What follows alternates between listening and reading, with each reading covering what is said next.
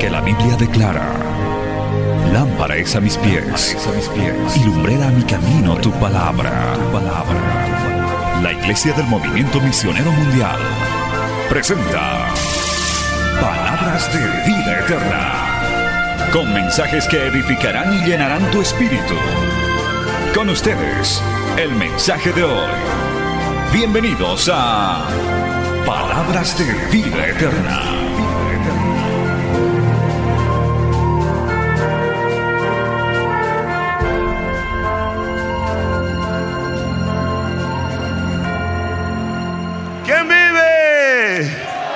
Números capítulo 14. Quiero que vayas conmigo al libro de Números 14, versículo 26 adelante.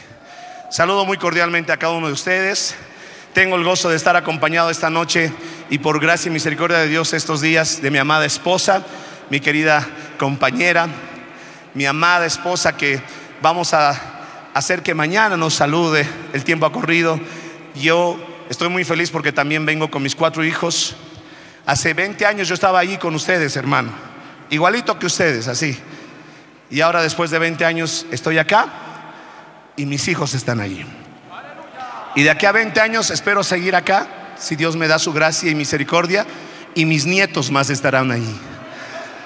Porque somos un pueblo que Dios ha decidido bendecir nuestras generaciones. Amén. Somos una generación bendecida.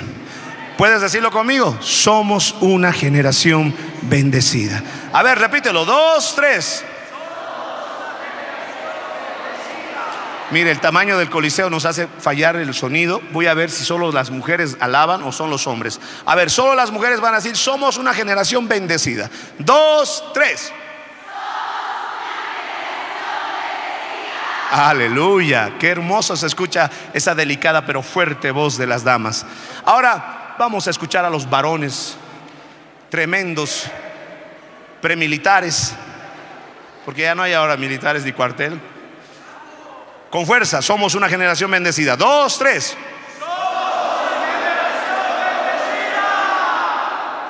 Medio desordenado, pero se entendió. Ahora lo digamos todos juntos a la voz de tres. Dos, tres.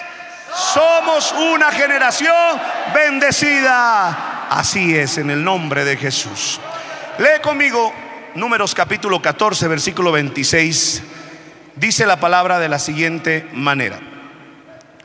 Y Jehová habló a Moisés y Aarón diciendo, ¿hasta cuándo oiré esta depravada multitud que murmura contra mí las querellas de los hijos de Israel, que de mí se quejan?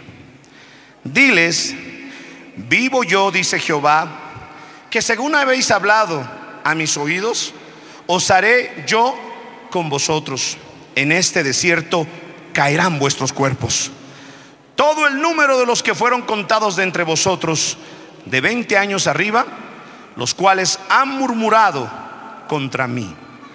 Vosotros a la verdad no entraréis en la tierra por la cual alcé mi mano y juré que os haría habitar en ella, exceptuando a Caleb, hijo de Jefone, y a Josué, hijo de Nun. Escuche esto.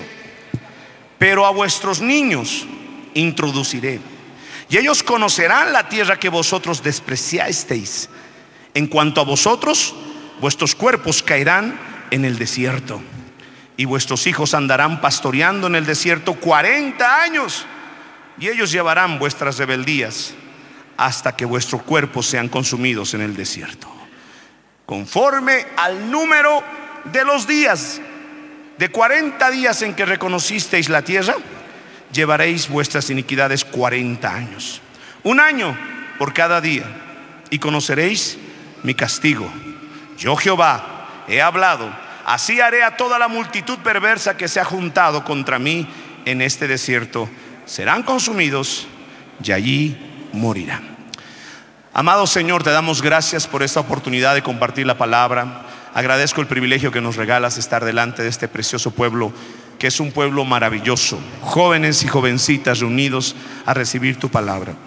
Gracias por tener el respaldo y el compañerismo de mis compañeros que están aquí adelante y también de cada líder de jóvenes. Que tu Espíritu Santo descienda, que tu presencia fluya, que tu palabra sea sembrada en nuestros corazones y siempre dará el fruto y nunca volverá vacía. En el nombre de Jesús. Amén y amén.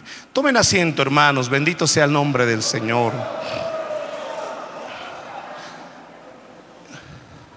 Yo por mucho tiempo creí que esta generación que se perdió en el desierto era una generación que no servía. Le soy sincero, desde un concepto muy superficial creía que era una generación que perjudicó bastante a sus hijos. Porque aquí Dios nos dice que ellos tuvieron que pastorear 40 años hasta que muera el último de los que era de la generación de 20 años para arriba. Y a veces yo decía, qué triste es que hay generaciones que nos perjudican a los que seguimos porque no supieron creer en la voluntad de Dios. Pero haciendo un análisis un poco más profundo y revisando cómo Dios obró, me encuentro con que era una generación, una generación que comenzó bien, una generación que realmente tenía mucha expectativa de parte de Dios y muchas promesas que Dios tenía planeado cumplir con ellos. Dice la Biblia que el pueblo de Israel estuvo 430 años en Egipto. Y durante 430 años, hermano, el enemigo fue trabajando convirtiéndolos en esclavos de ese pueblo. Por supuesto, no llegaron como esclavos, llegaron como invitados de honor en la casa de José, porque José era un hombre de autoridad, era el segundo hombre más poderoso después del faraón. Y cuando vino Jacob con sus hijos y sus familias y se acomodaron en Egipto, eran recibidos con amor, con respeto, porque eran familia de José, la autoridad más grande después del faraón. Pero José, que era un hombre de Dios, sabía que Dios no los iba a mantener en Egipto. Sabía que Dios había prometido algo ya a sus ancestros como Abraham, como a su abuelo Isaac. Entonces José, si usted lee la Biblia, cuando envejeció, le dice a las generaciones que estaban viendo su muerte, les dice, cuando yo muera, van a hacer que mis huesos sean trasladados hasta donde ustedes vayan a ir.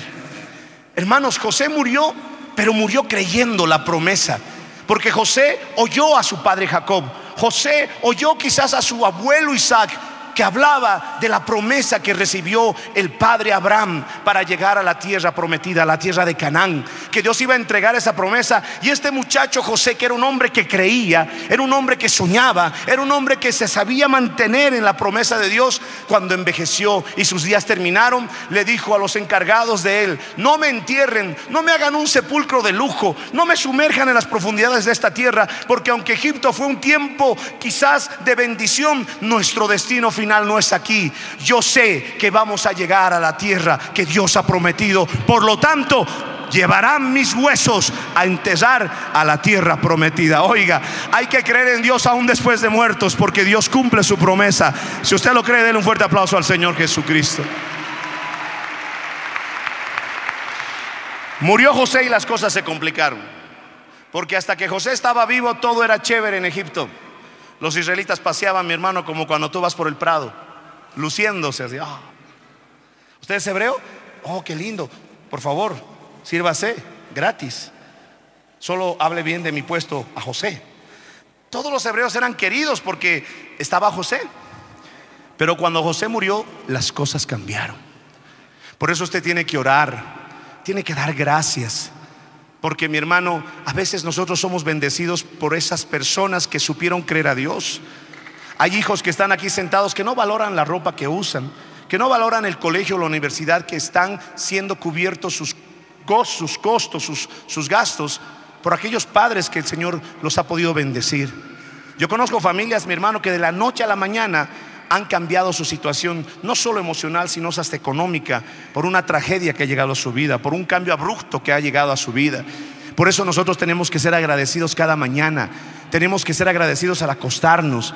Tenemos que cuando nos sentamos a la mesa decir gracias Señor, porque a través del esfuerzo de papá y mamá tenemos esos pancitos, tenemos este quesito Hoy en día las generaciones se han vuelto muy quejonas. Hoy en día las generaciones se han vuelto más superficiales. Entran a la cafetería solo para sacarte una foto del café y no lo toman. Solo quieren tener una apariencia en esta tremenda sociedad de las redes sociales. Pero hemos dejado de valorar las cosas. Hermano, recuerda, todo lo que tenemos es porque alguien pagó el precio es porque alguien estuvo ahí. Si hoy estoy en un coliseo predicando esta palabra, mi hermano, no ha sido mera casualidad, no ha sido mi hermano un abrupto de por ahí, ha sido un proceso que Dios ha ido preparando en esta bella tierra cochabambina para poder llegar hoy en día. Y tengo la seguridad que mis ojos verán, si no predicando, sentado en aquí o en medio del pueblo, pero vamos a llegar a los estadios de nuestras ciudades, vamos a llegar a lugares donde nunca nos podíamos haber imaginado, porque todavía Dios tiene muchas promesas para cada uno. ¿Cuánto lo cree? Se volvieron esclavos. De ser invitados de honor se volvieron esclavos, porque así trabaja Egipto. Egipto te llama y te dice, ven, ven, te voy a dar todo lo que quieras pero realmente su objetivo es esclavizarte. Egipto es la figura del mundo. El mundo te ofrece libertad, felicidad, que nada de falda larga, que corbata, que, que, oración para que Dios confirme un noviazgo, nada. Allá en el mundo hay felicidad, hay pachanga, hay libertad, pero es mentira. Lo único que quiere es esclavizarte, sumergirte a tal nivel que no puedas salir de ese fango lodoso que el diablo ha preparado para ti.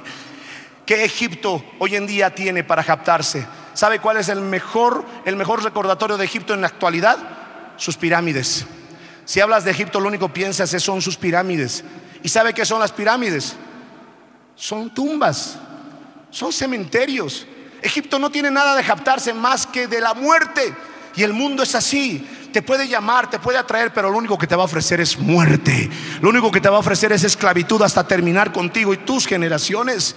Por eso no dejes, no dejes que el diablo te atraiga. No seas como Dina, que fue atraída para ir a conocer Siquem y terminó violada. Y sus hermanos terminaron matando a un pueblo entero. Y se volvió, mi hermano, un juicio a muchas otras generaciones. Mantente fiel en la iglesia. Aférrate a la promesa. Agradece a Dios, aunque tengas batallas, aunque muchas veces te sientas débil. Dios está para fortalecerte. Dios está para llevarte adelante. A su nombre se volvieron esclavos. El faraón murió, vino otro y empezaron con toda clase de castigos contra el pueblo de Israel. Su comida era pan de dolores. Eran esclavizados, eran aumentados en su trabajo. 430 años. ¿Por qué no se liberaron a los 300 años? Ah, es que Dios quería que 400 años sufran. ¿Por qué no se liberaron a los 250 años? Es que sabe que cada generación que nacía se conformaban con ser esclavos. Decían, mejor tener este pan con lodo en Egipto que morir de hambre en el desierto. Tenían un sentimiento frustrado, se sentían destruidos, acabados. Por eso nacía una generación y moría la generación y una nueva generación se levantaba para seguir siendo esclavos. Generación tras generación. Si contamos, como dice la Biblia, que una generación está compuesta de 60 años, Estamos hablando de que mi hermano, hubieron siete generaciones desde los 430 años. 420 años habla de siete generaciones, 7 por 6, 42. 420 años, siete generaciones que estaban dispuestos a ser esclavos. Pero la octava generación, el número 8 en la Biblia, habla de nuevo comienzo. Si vamos a ver nuestro calendario, el día lunes es el octavo día, el día que se inicia el trabajo, el día que se inician las actividades. El número 8 en la Biblia habla de nuevos comienzos. La octava generación que se levantó en el pueblo de Egipto, que eran esclavos, dijeron, nosotros no vamos a nacer, nosotros no vamos a vivir para ser esclavos. Nosotros tenemos un Dios grande, un Dios poderoso. Lo hemos fallado, hemos fracasado, hemos visto muchas veces cómo hemos sido humillados por habernos revelado, pero tenemos un Dios grande y misericordioso, que si clamamos a Dios, Dios volverá con misericordia sobre su pueblo. Siempre va a haber una generación. Usted es esa generación. Siempre hay un Abraham que escucha la voz de Dios y sale de los tierras de los caldeos. Yo no vengo de un hogar cristiano. Yo no tengo el lujo que tienen muchos de nuestros hijos. Mis hijos han nacido en cuna cristiana, hermanos. Ellos no saben qué es ver a papá borracho, a mamá llorando porque el papá se fue con otra mujer. Ellos no conocen el olor al cigarro. Ellos no saben qué es decir malas palabras, ver cómo la mamá le da con el sartén al esposo. Nunca. Pero yo vengo de un hogar cristiano, no. Vengo de un hogar donde no había Cristo. Y no piense que mi mamá le daba sartenazo a mi papá, no. Pero no eran cristianos, mi papá bebía, mi mamá bebía. Yo tengo un trauma con una canción que decía, cierren la puerta, échenle llave, que de esta casa nadie se va. Esa canción me tiene traumado, pastor. Cuando en Tarija escuchaba esa canción me tapaba mis oídos y me iba corriendo. Porque esa canción ponía a mis tíos con mis papás y sus, sus otros parientes. Y empezaban bonito, ¿verdad? Sí, sí, salud, compadre, comadrita. Dos horas después no podían pararse. Tres horas después estaban vomitando el picante de pollo que comieron. Y para mí era traumático. Y yo decía, nunca mis hijos van a ver eso. Nunca me van a ver borracho. Porque yo no quería vivir la esclavitud que vivieron mis padres y mis abuelos. Dios ya me estaba dando la oportunidad de ser parte de una generación que iba a salir de la tierra de Egipto. Oiga, yo amo a mis papás, tengo el privilegio de tenerlos vivos, están convertidos, son unos preciosos ancianos en el Señor. Dios ha sido tan misericordioso, pero yo fui parte de esa generación con Enriquito, mi hermano mayor. Dios nos había dado la oportunidad. Esa generación que se levantó así, después de 420 años, la octava generación dijo, ya no queremos seguir siendo esclavos. Ya no vamos a repetir la historia. Papá fue alcohólico, mi hermano fue alcohólico, los hijos son alcohólicos, esto se va a cortar. Mamá fue divorciada, la abuela fue divorciada, la nieta es divorciada, esto se va a cortar. ¿Y sabe qué hicieron? Clamaron a Jehová. Y cuando clamaron a Jehová, Jehová oyó el clamor de su pueblo. Clama a mí y yo te responderé, dice el Señor. Oh. El problema de nosotros es que cuando vienen las tormentas queremos solucionarlo con nuestras fuerzas, con nuestras estrategias. Nos sale nuestra experiencia de pescador. Queremos como Pedro, Juan, Jacobo y muchos otros pescadores ahí en la barca volver a la orilla, tratar de usar los métodos, las técnicas para zarpar y poder volver a tierra. Pero esa tormenta era imposible de evitar. Ellos se enfocaron en sus conocimientos. La Biblia dice que trataron de volver, pero la barca estaba hundiéndose, pero estaban equivocados. La solución no era tratar de sus fuerzas cambiar. La solución era darse la vuelta y mirar a un Jesús que estaba dormido plácidamente. Oh, qué lindo es ver que Jesús puede dormir en la tormenta. Qué lindo es ver que Jesús no se asusta con los rayos y las centellas. Él estaba durmiendo cómodamente porque en paz me acostaré y así mismo dormiré porque yo sé en quién he confiado, dice la palabra. Y aquellos discípulos que estaban atemorizados esperando solo la muerte, se acordaron que en la barca no estaban solos y mirando detrás dijeron, Jesús, sálvanos. Jesús no se despertó por la tormenta, Jesús no se despertó por los rayos, Jesús no se despertó por ningún otro sonido, pero cuando un hijo suyo abrió su corazón y le dijo, Padre, sálvanos, él se puso de pie y reprendió a la tormenta. El Señor está huyendo, el Señor está atento, al Señor no le da miedo los problemas y los conflictos del mundo, está escuchando tu clamor. ¿Cuántos pueden darle un aplauso poderoso a nuestro Señor? Qué hermoso es tener la confianza como ese pastor tan bueno que siempre va por la oveja perdida, como hoy día los niños, ¿verdad? Con el pastor, con ese hermoso drama que hicieron. Esa generación clamó a Jehová y dice que Dios oyó. Y Dios dijo, vamos a hacer que sean liberados y nació un niño llamado Moisés, que por tres meses tuvo que ser oculto, porque cuando el Señor preparó el proyecto, el diablo también preparó su ataque. El diablo dijo, vamos a evitar que se levante ese libertador.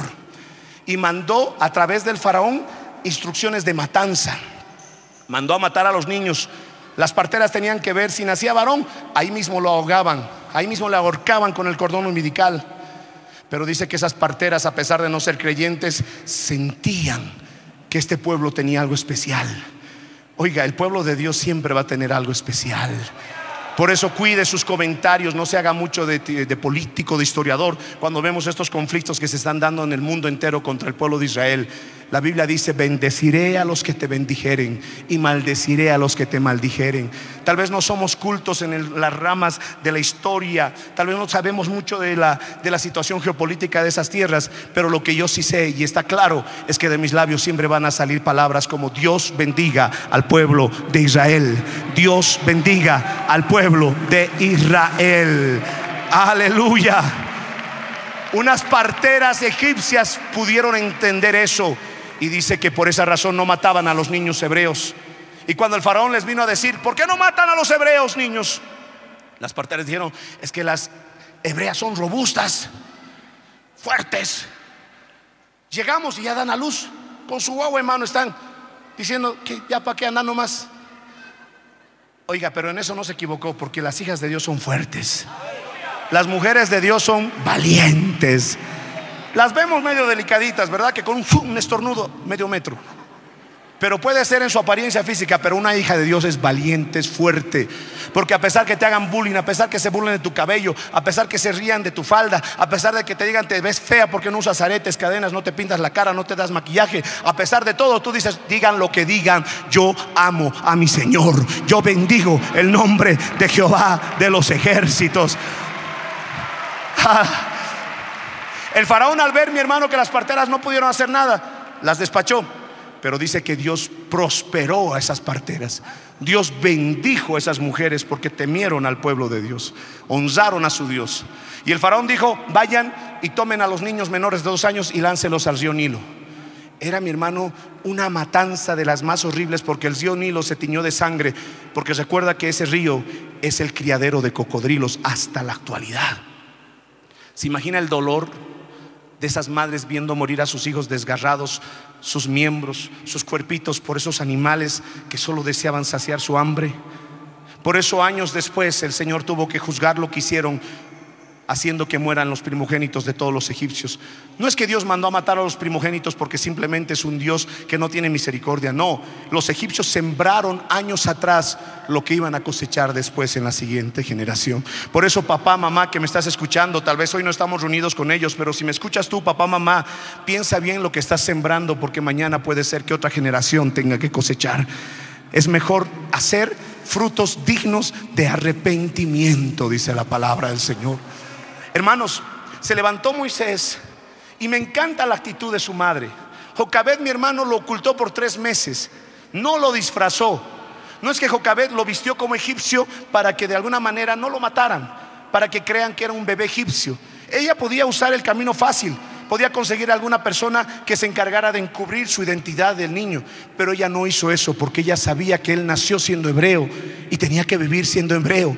Y hasta el último momento, cuando terminó de criarlo porque ya no podía más, lo puso en la canasta como hebreo, porque cuando cuando llegó a las orillas donde estaba mi hermano, la hermana del faraón, dice que cuando agarró esa canasta dijo, "Este niño es de los hebreos." Inmediatamente identificó al niño porque sabía mi hermano que ese niño tenía rasgos de hebreos. Se tenía, mi hermano, que ver en su apariencia, hasta en su forma de envoltura, del pañal, de las chambritas, si me permite ser más criollo, que era hebreo. Ahí no tenía las cejas rajadas, ahí no tenía la barbita dorada, ahí no tenía la faldita sexy, no, ese niño era hebreo. Bendito sea el Señor, esas madres que defienden la identidad de sus hijos, que a pesar que sus hijos estén pasando por peligro, ustedes digan, mi hija, usted es cristiana, mi hijo, usted es cristiano y vamos a seguir siendo cristianos ante toda la sociedad. Hoy en día queremos ser del servicio secreto.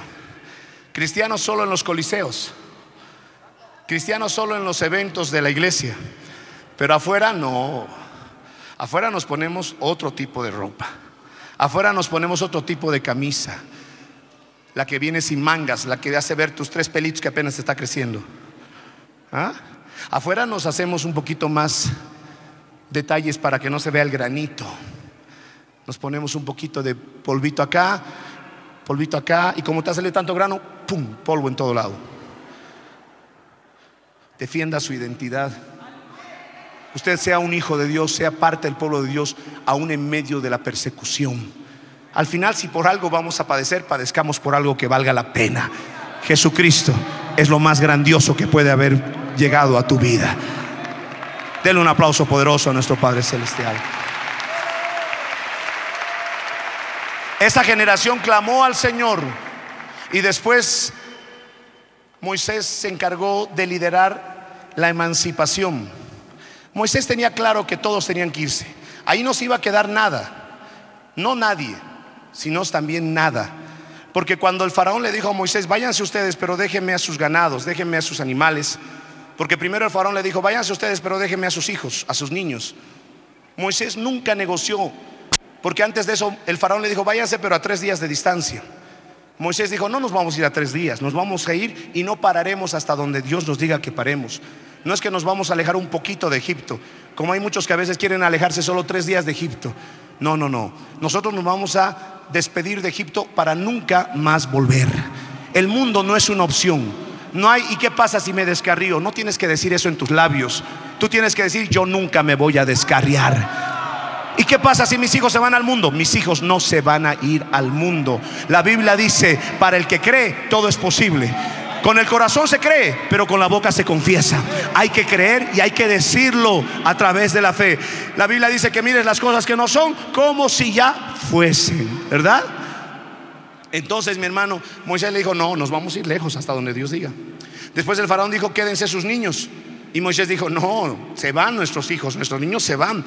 Porque el diablo quiere eso. Hoy en día más que nunca. Las generaciones adultas ya están salvas, pero quiere meter a nuestros hijos el veneno del pecado, el veneno de toda clase de tendencias e ideologías mundanas y destructivas.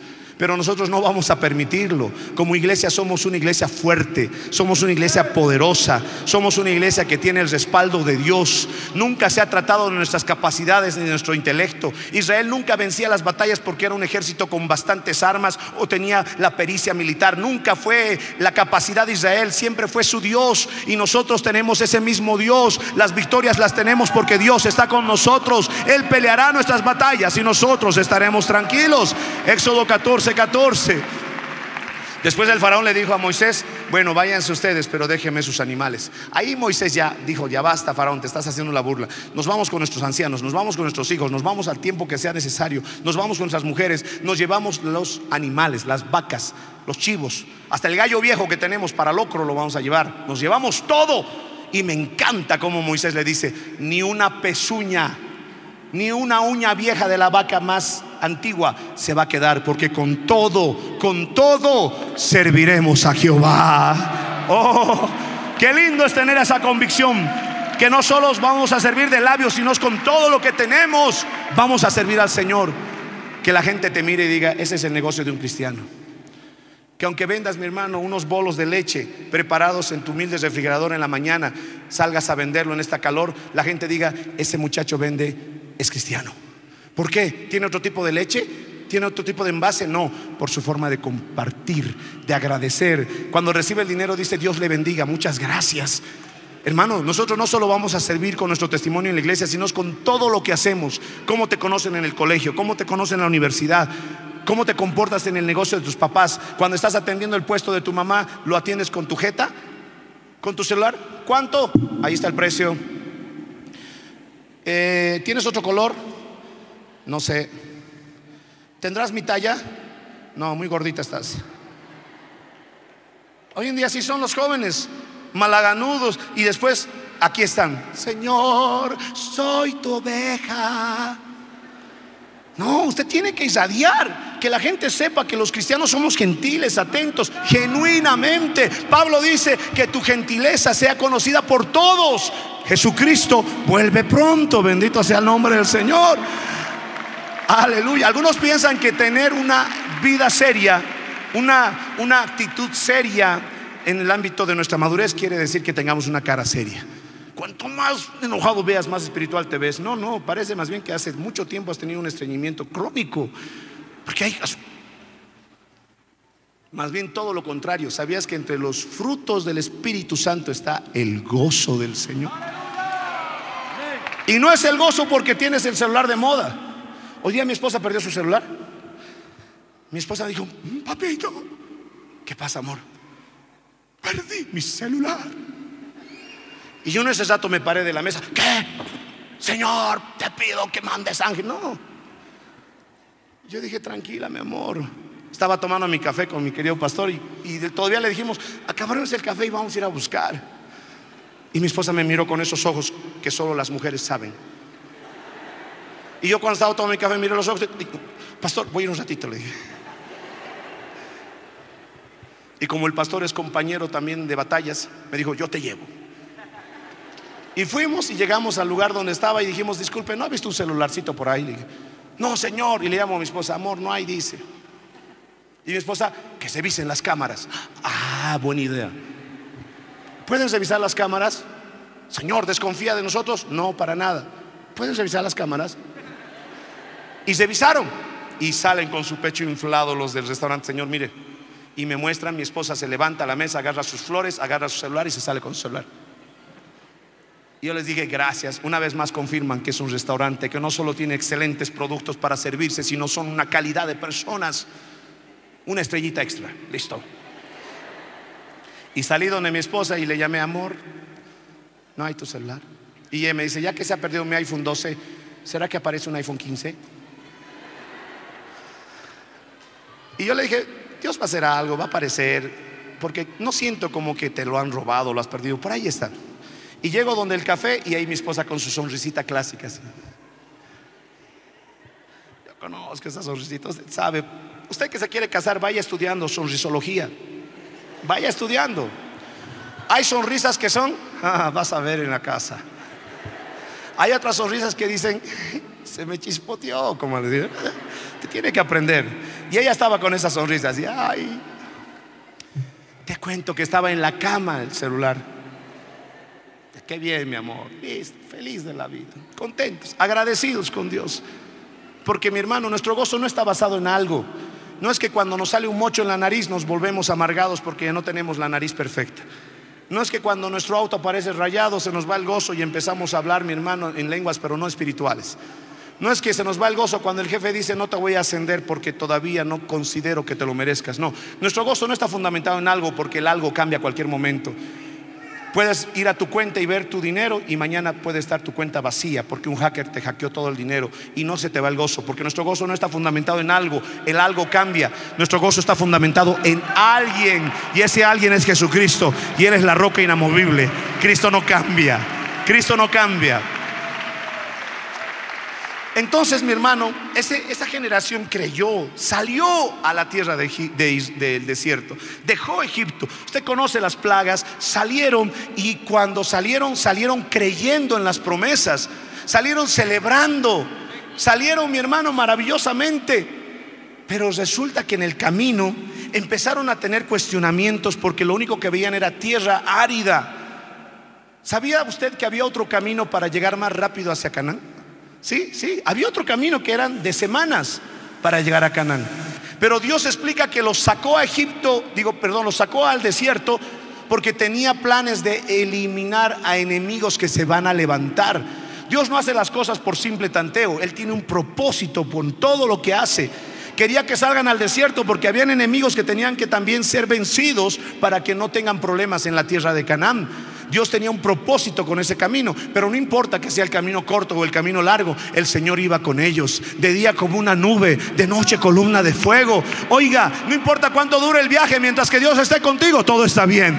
Mientras que Dios esté contigo, todo está bien. Si es en auto, en avión, en bicicleta o en caballo, mientras que Dios está contigo, todo está bien. Por eso en esta vida no te preocupes tanto por lo que estás llevando, sino con quién estás andando. Que el Señor no se baje, que el Señor no te deje. Llega al final con Cristo, porque si Cristo está contigo, todo está bien. Bendito sea el nombre del Señor.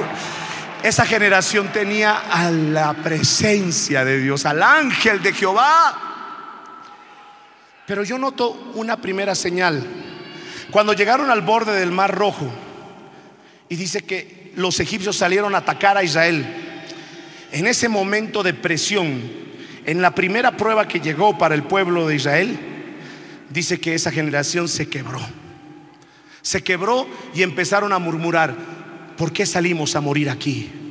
Ellos, mi hermano, habían adoptado de las generaciones pasadas ese sentimiento de frustración. Habían salido de la esclavitud, pero su corazón seguía esclavizado por esos conceptos de sus padres anteriores, por esa actitud que tenían sus anteriores padres de vivir bajo el yugo de la esclavitud egipcia. Y cuando vieron que los egipcios salían con todas sus armas a pelear contra el pueblo de Israel y delante había un mar, inmediatamente se quebraron y dijeron, para esto nos sacaron de Egipto, para morir en esta tierra sin tumbas. Y en ese momento Moisés, ¿qué hizo? Esta es la actitud de un hombre que conoce a Dios. Moisés dijo, tranquilos, permítame parafrasear, tranquilos, si esto está sucediendo es porque Dios quiere que los egipcios sean eliminados hoy, nunca más se levantarán contra nosotros. Hoy Dios va a darles la lección final a estos egipcios porque Él está con nosotros. Es la última vez que miran a estos soldados porque Jehová los va a derrotar. Así es que no se turben, no se angustien, el Señor está con nosotros. Él peleará la batalla. Y Moisés habló eso por fe. Moisés habló eso por fe. Porque ¿qué dice el verso siguiente? Después de que Moisés le dio su mensaje motivacional, no teman, será la última vez que los egipcios se acabaron. Alejandro, saca esa cara de preocupación. Termina de motivar al pueblo y después Moisés se va a un costado y va, Señor, ¿y ahora qué hacemos? Moisés fue y le dijo, Señor, ¿ahora qué hacemos? Y Dios le dijo, ¿qué me estás preguntando? Levanta tus manos y da la orden para que el mar se parta a la mitad. Yo estoy contigo, Moisés. Lo que dijiste hace rato no son palabras meramente emocionales, es verdad. Yo estoy contigo. ¿Y cuántos creen que el Señor está con usted? ¿Cuántos creen que el Señor está con esta obra? ¿Cuántos creen que el Señor está en este lugar? Y el mar se abrió. El pueblo de Israel pasó. Y cuando los egipcios querían pasar, el mar se cerró y murieron. Allá en la otra orilla apareció María con su pandero. Y todos a celebrar. Ah, echó a la mar los carros del faraón. ¿Verdad? Aunque no es la confraternidad de tañadoras, pero... Esa alabanza está bien, pero esa es una alabanza condicionada a la victoria. Ellos no alabaron antes de pasar el mar rojo, tenían que pasar el mar rojo para recién alabar. La alabanza que realmente, mi hermano, debe salir de nuestro corazón es antes de ver el mar rojo partido. Moisés alabó a Dios antes de ver el mar rojo partido y alabó después de ver el mar rojo partido. Esa es la fe que debe irradiar nuestro corazón. Esa es la confianza que debemos tener en Dios. Dios no nos falla. Dios sigue sanando enfermedades. Dios sigue restaurando hogares. No importa cuán duro sea el corazón de tu padre, Dios lo va a traer a la casa del Señor. No importa cuán lejos se haya ido tu hijo, tu hija, hermana, hermano que me escuches, puede alejarse de tu casa puede alejarte de tu fe, puede alejarse de la iglesia, pero sabes de nunca, nunca podrá escapar de tus oraciones, de que te mantengas firme y decir, mis hijos estarán aquí, Dios va a traer a mi padre, Dios va a traer a mi madre, mi casa y yo serviremos a Jehová. ¿Cuántos lo creen? Ay, hermanos, hay tanto por compartir, pero tengo que terminar. Quiero decirte esto más. El pueblo se fue empezando a deteriorar. La Biblia dice que por diez veces por diez veces provocaron al Señor. Por diez veces dudaron. ¿Y sabe que se volvió algo muy común en medio de ese pueblo? Murmurar. La palabra murmurar no es como usted piensa simplemente de hablar de una situación, no. Hablaban pesimistamente. Hablaban con esa actitud de derrota. ¿Qué habrá pasado con Moisés? Ha debió morir el abuelo allá arriba. Aarón, haznos un Dios para adorar. Moisés ya debe estar allá. Eran pesimistas. El desierto, mi hermano, produjo que ellos en vez de ver la gloria del Señor se vuelvan pesimistas, agrios. No salieron así de Egipto. A veces los desiertos que nos toca pasar, hermanos, nos empiezan a pagar. Mire qué lindo joven es usted. Todos me están mirando sonriendo, aunque con su diente casa igual. Porque esa es la belleza de la juventud. Somos felices, sonrientes. Mi mamá dice que yo nací riendo. Me dieron mi palmadita y me reí. Dice, por seis meses tenía... Mi mamá dice, parecía que estabas planeando algo, porque sonrisita nomás miramos. Pero a veces los desiertos, hermano, te van forjando mayor fe o te vas sumergiendo en una angustia que te deprime. Ellos nunca fueron abandonados con Dios. Llegaron a un lugar porque tenían tres días sin tomar agua y se metieron desesperados a beber el agua. Y era un agua amarga, un agua agria, era agua mara. Y empezaron a murmurar, nos vamos a morir, que esto, que el otro. Otra vuelta, Moisés, Señor, ya, ya, sí, ya sé, está murmurando. Agarra unas ramas de ese árbol, bótala al agua y se va a volver potable. Moisés agarró las ramas, botó y bebieron, ah, ya está bien. Y cuando caminaron, a pocas horas encontraron un oasis, vertientes de agua fresca, 70 palmeras, dátiles. Dios no quería que detengan su paso en Mara, Dios quería que lleguen a ese oasis. Pero el desierto los fue produciendo eso. Ustedes son tan jóvenes, son tan tiernos. Yo no les voy a negar, van a pasar desiertos. Van a haber gente que te va a decepcionar. Amigos del alma con el que compartiste el mismo helado. Chupaban del mismo helado. Amigos con los que decían, somos uña y mugre, pero tú eres la mugre. A veces te van a decepcionar. Son desiertos, hermano. Cosas que a veces no vas a entender porque no pienses que Dios te va a hacer entender todo. Hay cosas que Dios va a reservar y va a decir, solo te toca confiar. Ten paz, confía. Pero el desierto produjo que esta generación se sumergiera en esa actitud. Y diez veces Dios dijo, no más. Porque si usted no sabe, esos espías que fueron enviados en números a reconocer la tierra prometida, no fueron enviados porque Dios lo quiso. El pueblo pidió, permítenos enviar espías. Dios no tenía deseos de enviar espías, no estaba en su plan. ¿Para qué espías? Si ya Dios dijo que iba a ser esa tierra que fluye leche y miel, ¿para qué dudar de Dios? No andes pidiendo espías cuando Dios ya ha prometido algo. Señor, ¿será que me va a ir bien si abro una avanzada? Señor, ¿me va a ir bien si me meto de obrero? Señor, ahora como pastor, ¿será que voy a triunfar? ¿Por qué vas a dudar si Dios ha dicho, yo estaré contigo? El sol no te fatigará de día ni la luna de noche. No se adormecerá ni dormirá el que te guarda. Ellos pidieron espías y los espías se fueron a dar un viaje de 40 días. Y cuando volvieron, volvieron diciendo, Dios no ha mentido. Todo lo que dice es cierto, pero también tengo que decirles que allá hay gigantes, hay ciudades fortificadas, hay pueblos fuertes, nosotros somos como insectos delante de ellos. ¿Por qué dijeron que eran como langostas? Porque ya tenían un espíritu que se había sumergido en la amargura. No sé si mi hermano, el del teclado, me puede acompañar. Hoy me encuentro con jóvenes que aún en su tierna edad ya están sumergidos en esa amargura. No se aman como son. Buscan la aprobación de las redes para sentirse bien. Buscan la manera de ser aprobados por todos. Hoy veo jóvenes, mi hermano, que están perdiendo el rumbo. Porque los desiertos cada día se están incrementando a más corta edad. Estaba leyendo una noticia y me sorprende, hermanos, que en China están tratando al primer joven de 19 años con Parkinson. Cuando es una enfermedad de ancianos, sorprendentemente, un joven de 19 años en China tiene Parkinson en nivel 3, avanzado. El Parkinson es una enfermedad, según la ciencia, para los ancianos, cuando ya la, edad ha empezado a envejecer hasta las neuronas. Pero ahora se sorprenden y dicen, este es un caso icónico, único. Un joven que apenas está a sus 19 años está con Parkinson. Porque mi hermano, esa generación salió feliz, salió contenta, salió creyendo en Dios. Pero el desierto produjo que perdieran esa felicidad. Y Dios, mi hermano, decidió y dijo, no van a entrar. Esa tierra yo la preparé para ustedes, pero no van a entrar. No me malinterpretes, esa generación no estaba maldita, esa generación no se perdió. Dios los siguió guardando. Sus zapatos no se envejecieron 40 años. Sus ropas nunca se gastaron.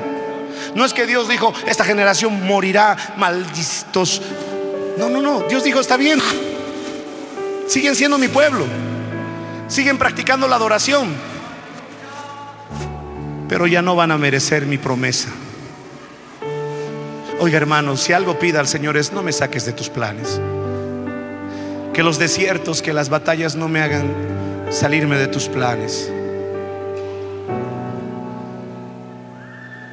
Yo cuando mis 12 años me iba a morir y Dios me regaló vida, me hizo entender que lo único que quiero es mantenerme en los planes de Dios. Donde Él me ponga, quiero mantenerme en los planes de Dios. Y Dios dijo, ustedes hablan que sus hijos morirán en el desierto. Ustedes hablan que sus hijos serán presa.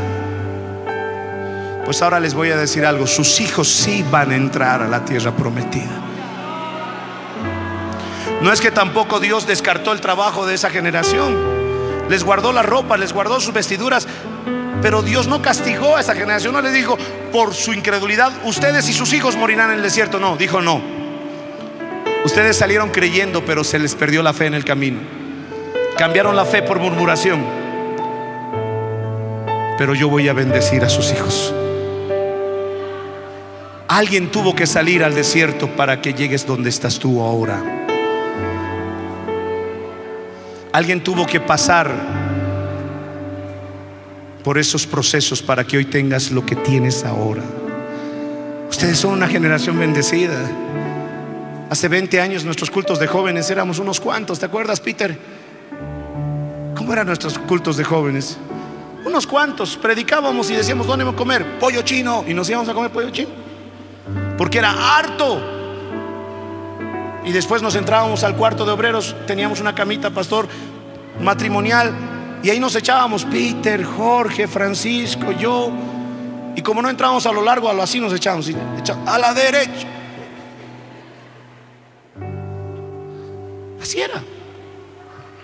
Que íbamos a tener equipos de esta calidad. Que íbamos a poder formar un grupo de jóvenes. Ahora veo grupos, presbiterios. Ustedes son una generación bendecida.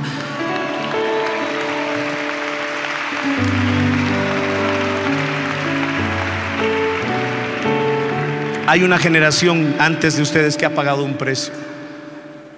Hoy pasábamos por algunos locales que antes era nuestra iglesia con el pastor Mario y recordábamos y decíamos, yo creo que muchos no creerían que lo que ahora es una peluquería era el salón del templo del movimiento en Cochabamba. Pero mi hermano, ¿por qué Dios escogió a los de 20 años para abajo?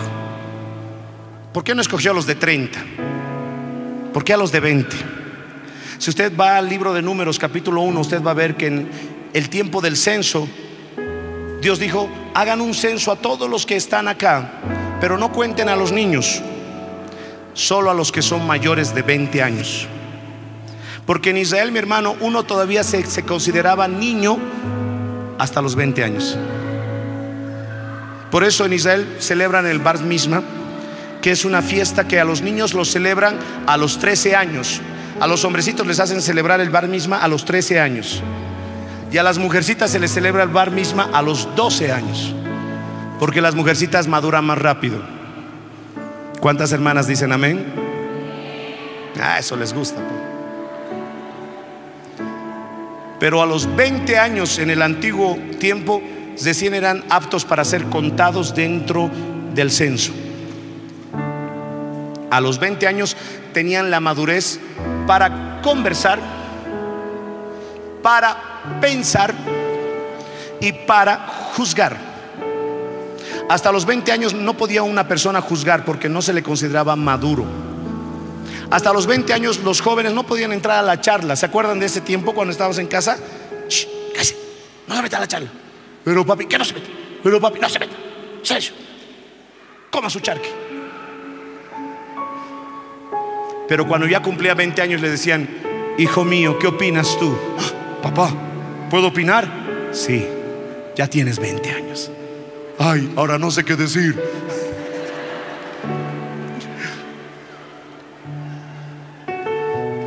¿Sabe por qué escogió Dios a los de 20 años para abajo? Porque Dios dijo, ellos todavía no han cometido el error de murmurar. Ellos todavía tienen ese corazón sano. Ellos todavía tienen oportunidad de corregir las cosas. Llega una edad, hermano, que a veces ya no se puede cambiar algunas cosas. Por eso dice un adagio en el mundo, genio y figura hasta la sepultura. Sabemos que con Cristo todo es posible, pero en muchos casos hay gente que es así. Hasta se ata con sus palabras. Dice, no, yo no voy a cambiar. Así soy, así soy, así soy. Árbol que nace torcido ni en 100 años se endereza. Árbol que nace torcido, Jesucristo lo endereza. ¿Verdad?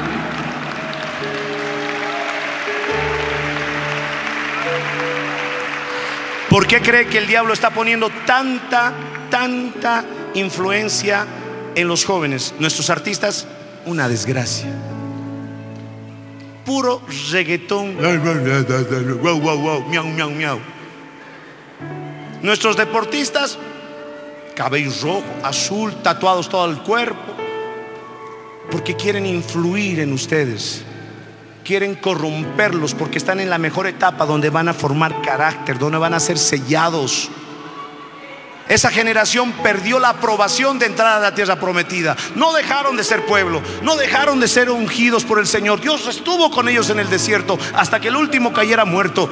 Pero perdieron el derecho de entrar a la tierra prometida. Muchos de nuestros padres han perdido derechos, hoy son cristianos, hoy tenemos el gozo de ver a nuestros ancianos en los caminos del Señor, pero en su juventud perdieron cosas que ahora Dios te está diciendo, quiero que tú las tengas, quiero que tú las puedas experimentar, quiero que entres a esa tierra que fluye leche y miel. No tienes por qué vivir y repetir la historia que tal vez tus padres no hubieran querido hacer.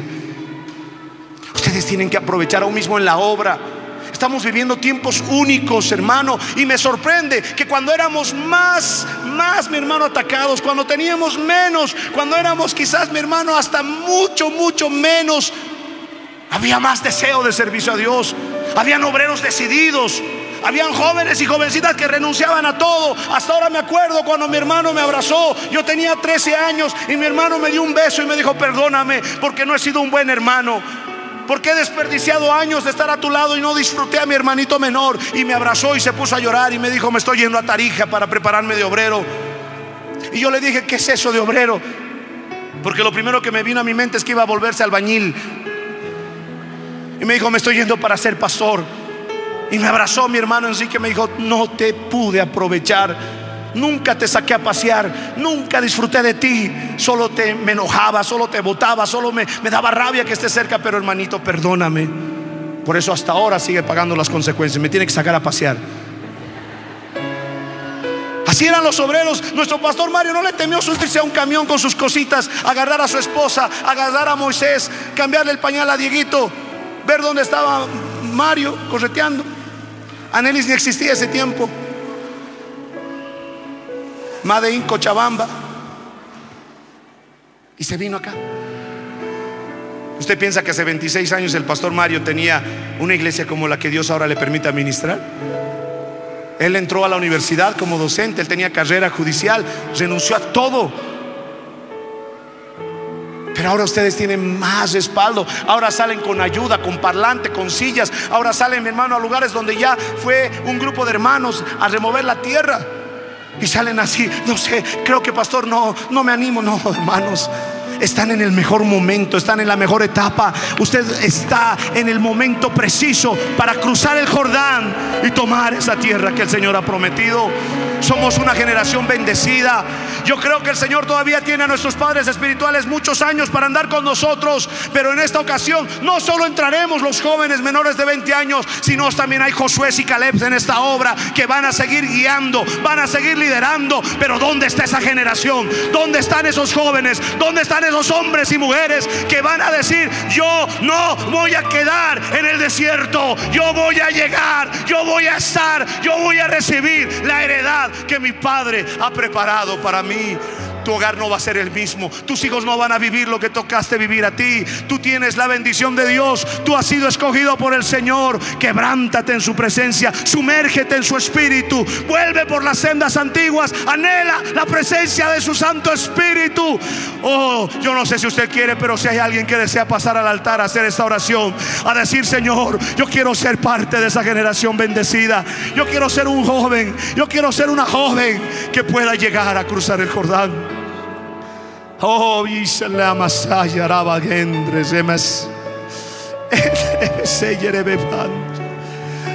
Oh, mi alma te alaba. Mi alma te bendice, Señor. Oh, no permitas que el desierto, no permitas que el desierto te, te haga golpear más de lo debido la roca. No permitas que el desierto te haga hablar mal del que te liberó de Egipto. No permitas que el desierto te haga dudar de su promesa. Dios va a cumplir sus propósitos. Dios va a hacer realidad. Dios va a hacer realidad. Querido joven, se vienen tiempos difíciles. Se vienen tiempos en donde la persecución a la iglesia muy pronto se va a manifestar en mayor intensidad. Dios está buscando para estos tiempos hombres entregados, mujeres entregados. ¿Cómo vas a resistir esos momentos? Si a veces en la iglesia porque el hermano no te saludó ya te quieres descarriar. Si a veces en la iglesia porque la hermana se burló de tu falda ya no quieres venir. No, tienes que crecer, tienes que madurar. Esos jóvenes no se quedaron de 20 años. Dios dijo los de 20 años para abajo, pero ¿sabe a qué edad entraron a la tierra prometida? El que tenía un año de nacido entró a sus 41 años. El que tenía 5 años de nacido entró a sus 45 años. Y el que tenía al ras 19 años de nacido entró a sus 59 años a la tierra prometida. No entraron siendo niños. Fue otra generación de niños los que entraron a esa promesa. Tienes que crecer, tienes que madurar. Si vas a ser vituperiado, Bienaventurados los que sois vituperiados por causa de mi nombre. Aquí no hay, mi hermano, bullying espiritual. Aquí tienes que aprender a sufrir penalidades como buen soldado de Jesucristo. Basta de vivir bajo un sensacionalismo. Basta de vivir siempre ahí, aferrado a la, a la, a la depresión y a la angustia. No, no, no. No puede estar triste un corazón que alaba a Cristo. No puede estar triste cual aunque la higuera no florezca y las vides no den fruto, y aunque las ovejas sean quitadas de la majada y la tierra no tenga mantenimiento con todo yo me alegraré en Jehová, en el Dios de mi salvación. Que tu felicidad esté fundamentada en alguien tan precioso como Cristo. No importa, no importa los estereotipos de este mundo, no importa lo que nos quiera hacer creer la moda de este mundo. Dios es suficiente. Dios es suficiente. En mi vida ha sido bueno. En mi vida ha sido tan, tan fiel. Con mi ser, con cada aliento, yo cantaré de la bondad en mi vida ha sido bueno. Sí, Señor, en mi vida ha sido tan, tan fiel. Con mi ser, con cada aliento,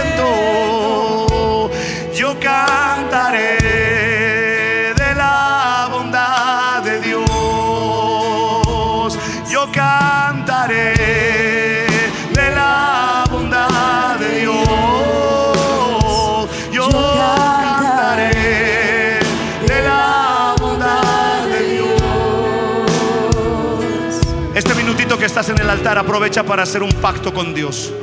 No hagas un trato, no hagas una promesa, haz un pacto. Nuestro Dios es Dios de pactos. Haz un pacto con Dios y dile, Señor, no me voy a quedar en el desierto. No seré una generación murmuradora. Yo voy a conocer la tierra prometida mi casa, mi familia, mi ministerio. Yo voy a ver tu gloria. Yo voy a ser parte de aquellos que tomarán esa tierra que fluye leche y miel. Seré parte de esa generación que mantendrá los preceptos y defenderá lo que ha entregado Dios esta obra. No voy a traer fuego extraño al altar. Yo voy a pedir, Señor, manténme firme, que no tormentas, que ninguna cosa te arrastre al mundo. No a Egipto. Egipto terminó. No, no, no, no. Egipto no es la esperanza. Haz un pacto con Dios esta noche.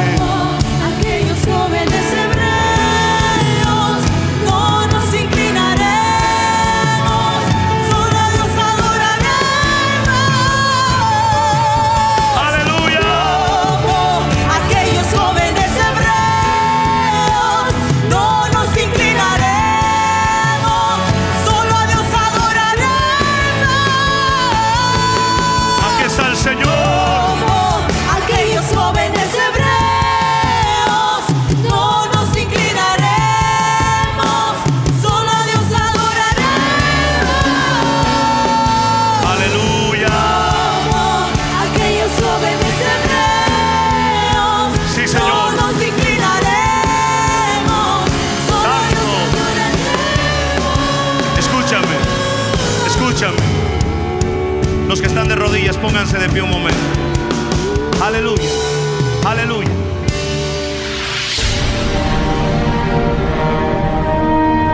Porque la Biblia declara, lámpara es a mis pies, a mis pies y lumbrera a mi camino tu palabra. Tu palabra. La Iglesia del Movimiento Misionero Mundial tuvo el grato placer de presentar Palabras de Vida Eterna. Si el mensaje de hoy ha edificado tu vida y llenado tu ser, comunícate con los teléfonos de esta emisora. También para pedir una copia del mismo y compartir con otros. Esta fue una producción de la Iglesia del Movimiento Misionero Mundial. Gracias por tu atención. Hasta la próxima. Hasta la próxima. Hasta la próxima. Hasta la próxima.